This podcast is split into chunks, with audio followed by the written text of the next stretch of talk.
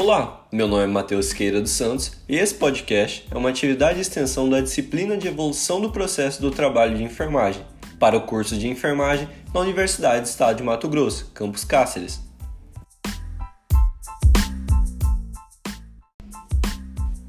Você sabia que a depressão impacta cerca de 322 milhões de pessoas no mundo, segundo dados divulgados pela OMS? E só no Brasil 5,8% da população é afetada com esse tipo de problema.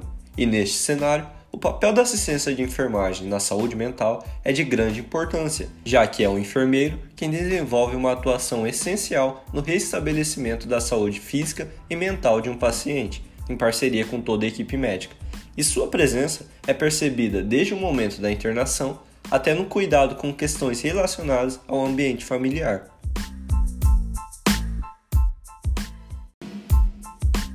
Mas, como é na prática o trabalho do enfermeiro que atua com o resgate da qualidade de vida cognitiva e emocional do paciente?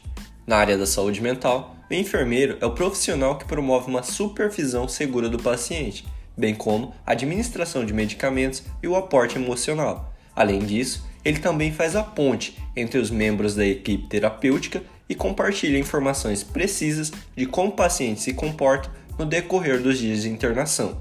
Para o gerente de enfermagem, a atuação deve ser estratégica, afinal, é desta forma que a equipe terapêutica consegue conduzir o tratamento.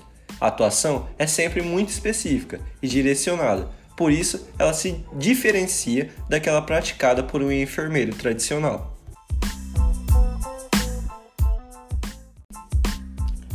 E onde ocorre essa diferenciação? A enfermagem na saúde mental se diferencia pela atenção aos sinais comportamentais que o paciente apresenta antes de um surto ou piora do quadro, podendo assim tomar algumas ações preventivas. A equipe de enfermagem especializada em saúde mental ela deve orientar para que o ambiente em que o paciente vai permanecer após a alta seja adequado.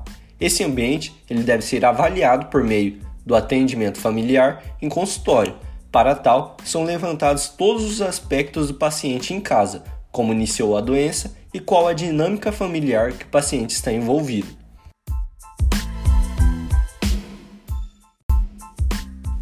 E este foi meu podcast sobre enfermagem na saúde mental. Obrigado por ouvir e até a próxima.